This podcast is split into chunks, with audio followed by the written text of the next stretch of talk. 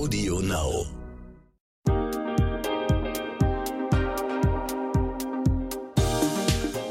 Hi und herzlich willkommen zu einer neuen Folge What the Finance. Ich bin Anissa und bevor es losgeht, würde ich mich freuen, wenn ihr an einer kurzen Umfrage teilnehmt, bei der es um Podcast-Nutzung geht. Ist super schnell gemacht. Klickt einfach auf den Link in den Show Notes, ihr könnt sogar ein iPad gewinnen. Und jetzt geht's los mit der heutigen Folge.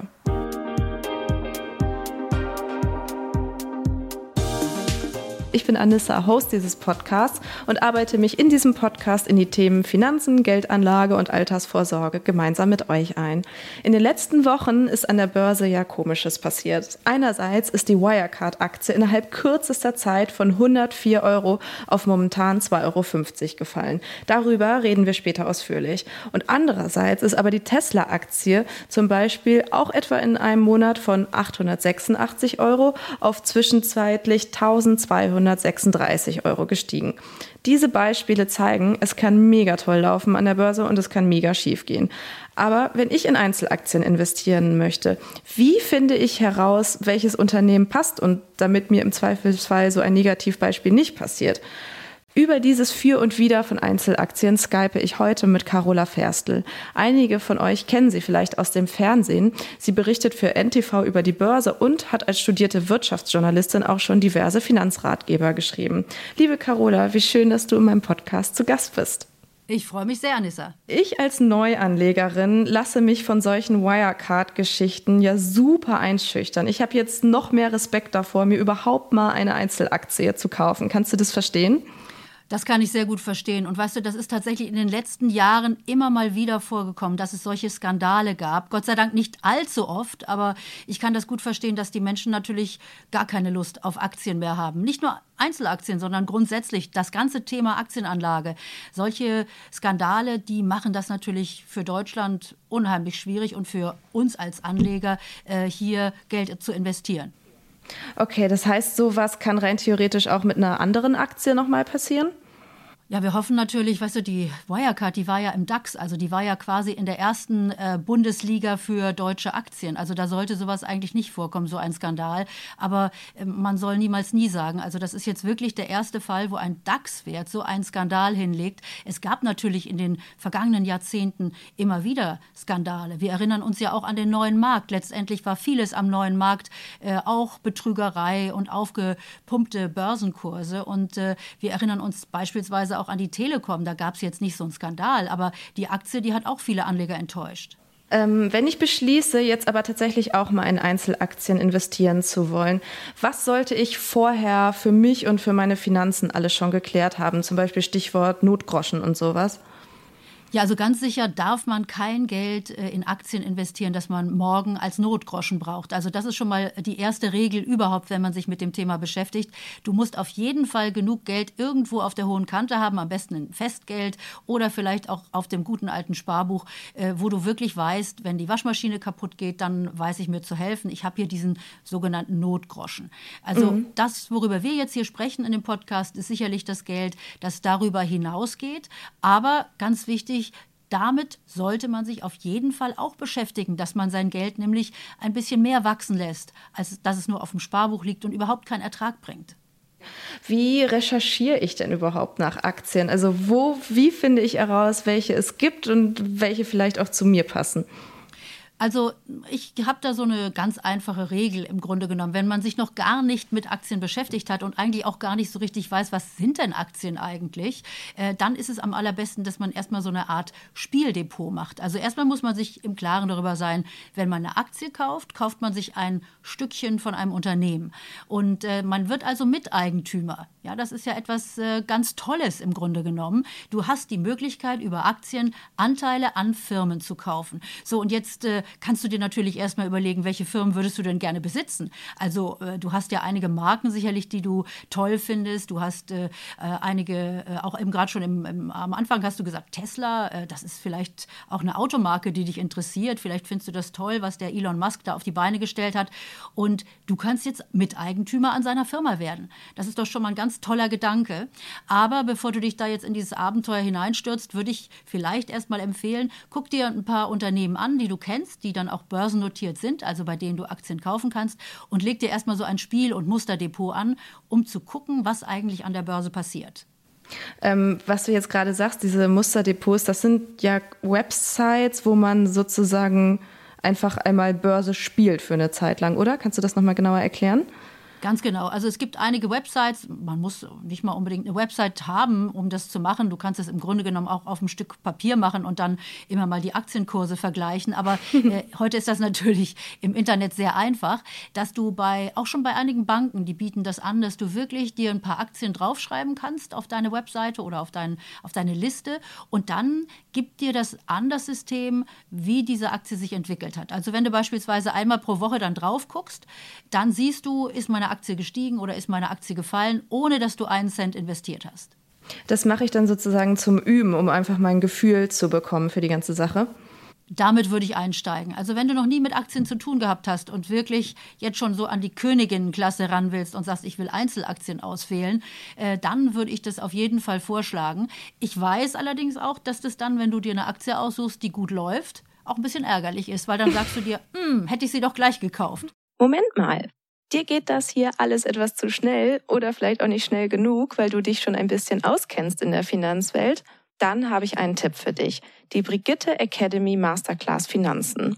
Unser umfassendes, flexibles Online-Video-Coaching-Programm, mit dem du deine Finanzen rundum regelst und langfristig nachhaltig in deinen Vermögensaufbau startest. In acht Wochen vermitteln dir vier unabhängige Expertinnen, unter anderem in Videos, Live-Sessions und virtuellen Kleingruppentreffen, alles rund um die Themen wie private Altersvorsorge, ETFs und Fonds, Geld in der Partnerschaft und sogar Immobilien und Krypto. Mit der Brigitte Academy Masterclass Finanzen entwickelst du deine ganz persönliche Vermögensstrategie und setzt sie um. Denn wir von der Brigitte Academy finden, finanzielle Unabhängigkeit verändert dein Leben. Du willst wissen, wie genau? Auf brigitte.de slash masterclass minus Rabatt 100 und die 100 als Ziffer ausgeschrieben, findest du alle wichtigen Informationen zur Masterclass, Timings und Tickets. Übrigens, die ersten 50 Teilnehmerinnen erhalten einen Rabatt von 100 Euro. Und jetzt weiter mit dem Gespräch. Warren Buffett sagte mal, think of buying a stock as buying an entire business. Also denk bei, beim Kauf einer Aktie so, als würdest du das ganze Unternehmen kaufen. Das hast du ja quasi gerade auch so gesagt. Ist das so ein Richtwert, den man im Hinterkopf haben sollte? Ja, auf jeden Fall. Also es ist ganz, ganz wichtig, dass man genau diesen Gedanken hat. Ich kaufe mir hier einen Teil von einem Unternehmen. Ich kaufe mir, naja gut, das ganze Unternehmen schafft man nicht so schnell. Warren Buffett macht das vielleicht. Der hat nämlich über die Zeit wirklich so viel Geld verdient mit Aktien, dass er jetzt äh, ganze Unternehmen aufkaufen kann. Aber wenn ähm, ich mal so klein anfange, dann habe ich erstmal nur ein paar Aktien, vielleicht 100 Aktien von einer Firma oder wenn sie sehr teuer sind, vielleicht auch nur eine Aktie ähm, und kann erst mal gucken, äh, wie fühlt sich das an, wenn ich Miteigentümer bin. Denn das hat natürlich auch so ein paar Konsequenzen. Also als Miteigentümer von einer Firma wirst du beispielsweise auch zur Hauptversammlung eingeladen. Das ist ja manchmal etwas komplizierter, extra nach mhm. Amerika zu fahren. Aber ich denke, dass auch da in Zukunft viel digital sein wird, dass du eben auch im Web, äh, im Internet dann solche Hauptversammlungen anschauen kannst, auch wenn dein Unternehmen vielleicht in Amerika ist. Ja, voll spannend. Wenn ich jetzt sage, ich interessiere mich für ein Unternehmen, das an der Börse dotiert ist und in das ich auch gerne investieren würde, was sollte ich, wie, wie sehr sollte ich mich in, informieren? Welche Kennzahlen sollte ich mir angucken? Sollte ich zum Beispiel die Unternehmensberichte lesen oder sowas? Ja, du musst jetzt natürlich, äh, um zu investieren, nicht gleich die ganze Bilanz lesen. Das würde ich dir vielleicht gar nicht empfehlen. Das sind äh, ewig große und lange Abhandlungen. Das machen wahrscheinlich die wenigsten Privatanleger, wenn sie sich eine Aktie aussuchen. Ähm, also man kann sich natürlich, es gibt so ein paar Kennziffern, die schon sehr ins Detail gehen. Also ich würde mal anfangen, ganz einfach mir mal den Aktienkurs als Chart anzuschauen im Internet. Das geht eigentlich bei jeder Aktie. Du gehst also äh, auf so eine Webseite oder gibst den Namen der Aktie ein. Bleiben wir mal bei Tesla, gibst Tesla ein und Chart.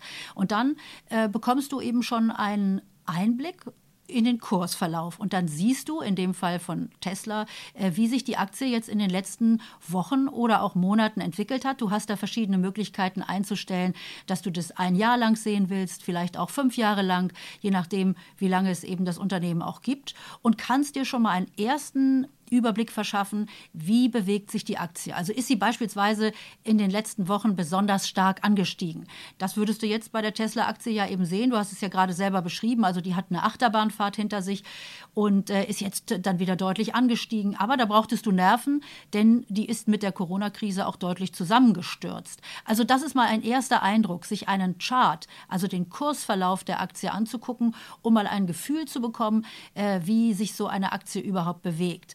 Danach kann man dann natürlich auch in Kennzahlen gehen. Also ähm, das wird dann schon ein bisschen umfangreicher. Also die Frage ist, wer traut sich das zu, wirklich dann äh, sich ein Kursgewinnverhältnis anzugucken oder die Umsatzentwicklung eines Unternehmens oder die Gewinnentwicklung eines Unternehmens. Hm. Also das wird schon echt ein bisschen ausführlicher. Okay, aber würdest du sagen, ich sollte das machen, bevor ich eine Einzelaktie ähm, investiere oder ist das schon wirklich was für Profis? Ich würde ja, wenn du damit anfängst, erstmal gar nicht unbedingt sagen, dass du einzelne Aktien kaufen solltest. Ich glaube, das ist wirklich die Königinnenklasse, wenn man dahin kommt, dass man sich dann also die Unternehmen anschaut und äh, in die Bilanzen einsteigt, um dann zu gucken, hat diese Firma Potenzial. Ähm, als Privatanleger, und so mache auch ich das, nehme ich eigentlich lieber einen ganzen Korb voller Aktien. Also da gibt es wirklich so schöne Möglichkeiten, äh, an der Entwicklung von einem ganzen Index zu partizipieren und nicht auf ein einzelnes äh, Unternehmen zu setzen. Ja, genau. Ähm, dazu hatte ich auch in meinem Podcast ja schon diverse Folgen, wie man ähm, in ETFs oder in Sparpläne investiert. Ähm, wenn ich das jetzt aber zum Beispiel schon alles habe, wie viel Geld von meinem insgesamt investierten Geld also welche Summe könnte ich in Aktien investieren, sodass ich da auf der sicheren Seite bin? Hast du da so eine Prozentzahl im Kopf oder einen Richtwert vielleicht?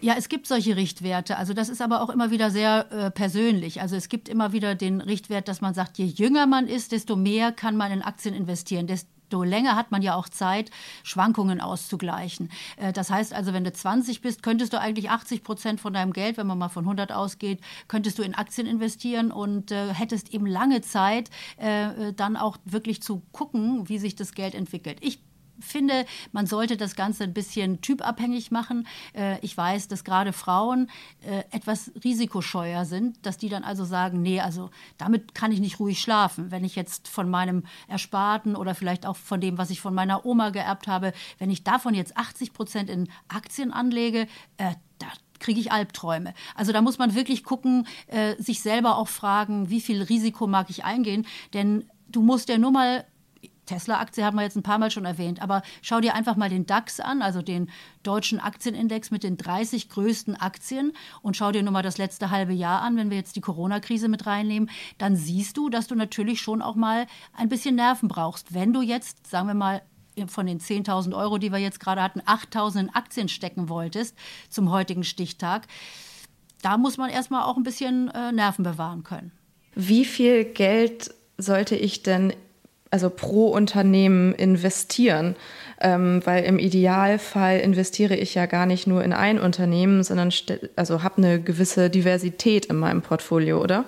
Ja, das würde ich auf jeden Fall empfehlen. Also wenn du ähm, nicht tatsächlich auf die Produkte setzen willst, die du auch schon eben erwähnt hast, also ein ETF kaufen, Exchange Traded Fund oder gleich einen richtigen Fonds, da hast du ja einen ganzen Korb von Aktien. Also da sind ja zig Aktien drin, nicht nur eine. Und in so einem DAX sind dann eben 30 Aktien drin, aber es gibt auch andere Indizes, da hast du dann gleich 100, 200 Firmen auch, äh, in die du investierst, also in so einem Korb mit deinem Geld. Äh, wenn du wirklich sagst, ich möchte das alleine machen und ich möchte mir jetzt fünf oder zehn Aktien aussuchen. Dann, also ich würde immer empfehlen, nimm wirklich einen Teil des Geldes, das ich würde es nicht Spielgeld nennen. Es ist natürlich auch sicher angelegtes oder richtig angelegtes Geld, äh, aber doch ein, ein Teil des Geldes wo du nicht jeden Tag drauf gucken musst. Ja, dass du nicht nervös wirst und sagst, oh mein Gott, heute ist mal eine Aktie 5% gefallen, ich muss jetzt alles verkaufen, sondern du musst es wirklich liegen lassen und äh, auch ein bisschen weggucken. Das hat äh, der André Costolani immer ganz schön gesagt, auch ein anderer Börsenexperte, der nämlich sagte, man muss eigentlich an der Börse eine Schlaftablette nehmen und dann hinterher erst wieder drauf gucken und dann hat sich das Geld vermehrt. Und zwischendurch kann es dann eben auch schon mal runtergehen. Mhm. Ähm, ab wie viele verschiedene Aktien, also Einzelaktien, würdest du denn sagen, ist mein Portfolio breit genug aufgestellt? Also ist das ähm, Geld gestreut?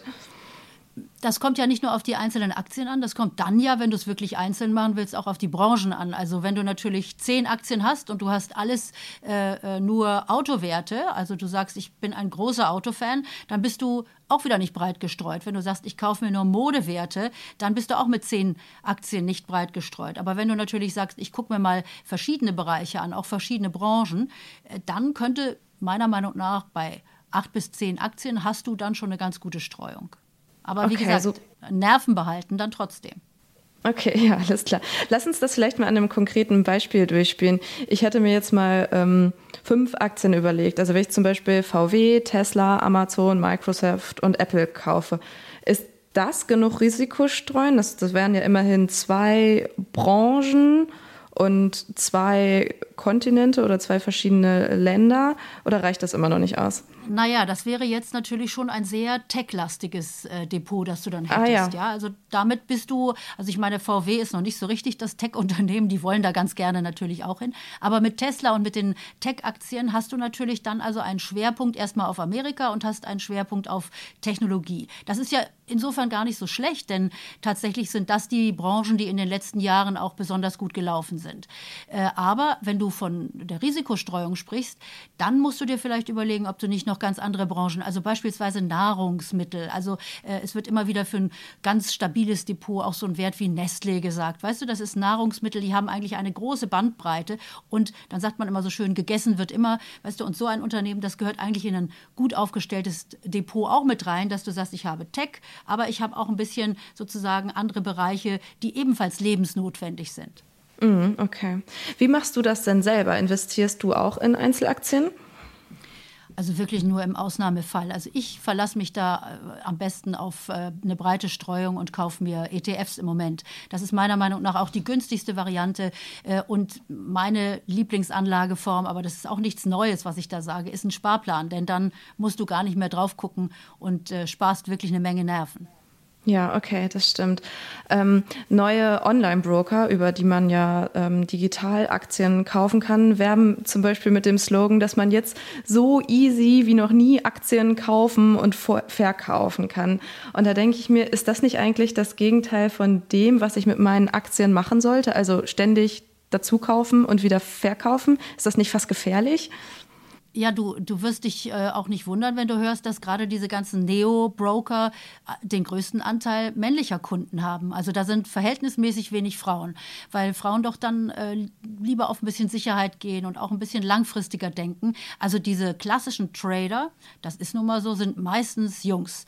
Und äh, an die richten sich auch diese Neo-Broker. Aber das heißt ja nicht, dass du das nicht trotzdem machen könntest. Und es heißt mhm. ja auch nicht, dass du dort nicht günstig Aktien kaufen kannst und die liegen lässt. Also wer ja verlangt denn von dir, dass du jeden Tag tradest? Musst du doch gar nicht machen. Aber dort kannst du teilweise wirklich sehr, sehr günstig einkaufen. Okay, das stimmt. Lass uns doch nochmal auf dieses Negativbeispiel vom Anfang kommen. Kannst du einmal erklären, was da bei Wirecard passiert ist, dass die Aktie so abgerauscht ist? Tatsächlich weiß man das noch gar nicht ganz genau, was da passiert ist. Das wird jetzt ermittelt und das ist also ein relativ umfangreicher Prozess. Also man kann nur sagen, äh, dieses Unternehmen Wirecard ist in den letzten Jahren extrem gewachsen und es war so erfolgreich und die Anleger haben es so sehr geliebt, dass es jetzt vor kurzem sogar in den DAX, also in die erste Bundesliga der deutschen Aktien gekommen ist. Und da kamen schon äh, von einigen Journalisten immer so Fragen auf, womit machen die eigentlich ihre Geschäfte? Wieso sind die eigentlich so erfolgreich? Man stellte plötzlich fest, dass ein großer Teil des Umsatzes aus Dubai kommt. Die Firma kannte dann aber dort auch keiner. Also es wurde immer mysteriöser und äh, ja, das ging schon die letzten ein, zwei Jahre so, aber wie gesagt, die Anleger haben die Aktie geliebt. Das Unternehmen kam immer mit neuen Erfolgsmeldungen raus. Und nun vor ein paar Wochen gab es einen Stichtag. Da äh, sollten also die Bilanzen vorgelegt werden und die Bilanzen von solchen Konzernen, die müssen immer testiert werden. Das heißt, da gibt es äh, Gesellschaften, die gucken sich die Bilanzen an und sagen, ja, hier stimmt alles, wir haben das nach Treu und Glauben uns angeguckt und wir denken, dass da alles okay ist. Stempel drauf. So, und diesen Stempel gab es nicht für Wirecard. Da kam also die Gesellschaft, die dann sagte, nee, wir haben hier Unklarheiten. Und mit diesen Unklarheiten stürzte dann plötzlich so ein Kartenhaus zusammen und jetzt fragt man sich, war Wirecard, äh, Wirecard eigentlich jemals erfolgreich oder haben die ihre ganzen Geschäftszahlen gefälscht? Okay. Ähm, also du als Börsenexpertin, hättest du dir so einen Fall beim einem DAX-Unternehmen vorstellen können, dass sowas mal passiert? Tja, also man muss natürlich sagen, wir, wir leben ja in einer Zeit, wo auch im DAX relativ äh, schnell auch Veränderungen stattfinden. Weißt du, die großen Unternehmen, die wir über 100 Jahre kennen, die verändern sich, die werden vielleicht auch weniger erfolgreich. Es kommen neue Aufsteiger dazu, die also dann auch tatsächlich in den DAX mit aufgenommen werden. Und ähm, ja, man muss natürlich sagen, die Prüfung auch wer sich für den DAX eignet und die Prüfung, was das für ein Unternehmen ist. Da haben natürlich viele, viele Menschen versagt, jetzt im Fall von Wirecard. Ähm, ob das jetzt für die Zukunft dann ausgeschlossen ist, dass sowas nochmal passiert, ich hoffe es natürlich, dass da jetzt die Prüfkriterien besser werden, dass äh, da wirklich viel intensiver rangegangen wird, wenn man sich überlegt, wer kommt in diese erste Liga. Und das gilt natürlich auch für alle anderen äh, Indizes. Das gilt grundsätzlich für alle Unternehmen, in die man auch als Privatanleger investieren kann. Da möchte ich natürlich wissen, dass da wirklich ordentlich geprüft wird, dass da auch was dahinter ist. Aber ich meine, du kannst im Leben, glaube ich, Betrügereien nicht ausschließen. Es wundert mich, dass die so lange damit durchgekommen sind.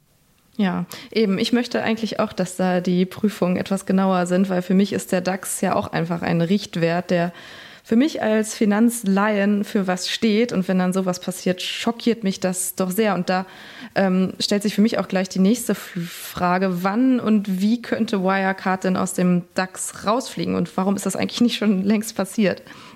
Ja, so einfach ist das gar nicht. Also es gibt da eben äh, bestimmte Stichpunkte. Vierteljährlich wird die Zusammensetzung des DAX immer wieder überprüft. Und äh, es gibt, gäbe nur die Möglichkeit, wenn jetzt also Wireless sofort pleite gewesen wäre und man hätte gesagt, also da ist eh nichts mehr zu holen, dann hätte man es auch rausschmeißen können aus dem DAX. Aber da ja jetzt hier erst das Insolvenzverfahren eröffnet wird oder wurde und jetzt natürlich erst das ganze Prozedere stattfindet, kann man nach den Regularien des DAX das Unternehmen nicht so ohne weiteres rausschmeißen. Also das wird jetzt dann erst im September passieren.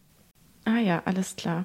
Ich hätte jetzt noch eine letzte Frage an dich, die ich allen meinen Expertinnen im Podcast immer stelle, und zwar die Frage nach ihrem Finanzrole Model oder Vorbild. Gibt es jemanden für dich in der Finanzwelt, die vielleicht ein weibliches Vorbild für dich ist?